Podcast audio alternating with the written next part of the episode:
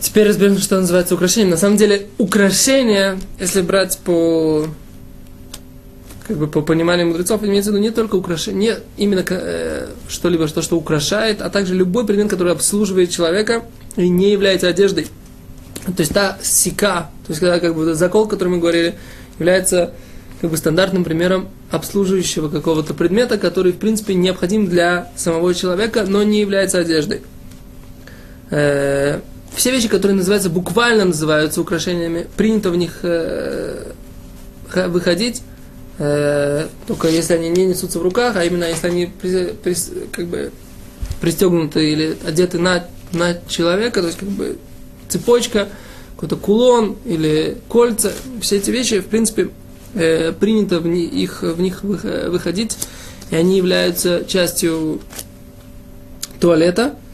Теперь есть вещи, которые являются, в принципе, не являются украшениями, но являются необходимыми для э, человека предметами, например, очки, да, или палка, например. Также палка, например, палка, человек, который не может вообще идти без палки, может выйти с ней и на э, улицу, но если он может ходить без палки, только с палкой ему э, как бы проще, то он может с ней идти.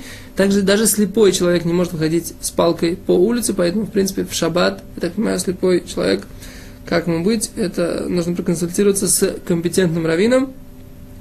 Э, человек, который должен, идет по гололеду или как в других ситуациях, где ему тоже может быть, э, он опасается, что он подскользнется, тоже нельзя ему взять для этого палку, для того, чтобы с ней идти. Если есть эрув, можно ходить с палкой, понятно, всем, и даже просто для того, чтобы показать, какой вы важный человек, с тростью, но если нет никакой необходимости, то ходить с палочкой или с тросточкой в шаббат не нужно, поскольку это предмет, которому нет никакого использования. Человек, который, человек с протезом может выйти со своим протезом на, также на улицу.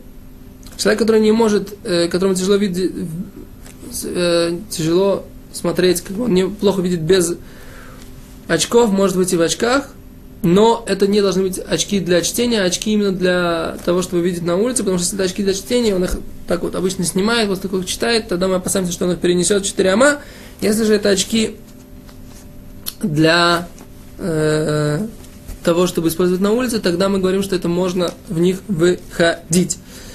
Э, если же это очки, которые есть, вот как бы пол линзы, это очки для того, чтобы видеть на улице, а пол линзы для чтения, как бы есть люди, у которых и близорукость, и дальнозоркость одновременно, и обычно они, и они используют такие очки, поскольку нет, опять, опять же, опасения, что человек их снимет.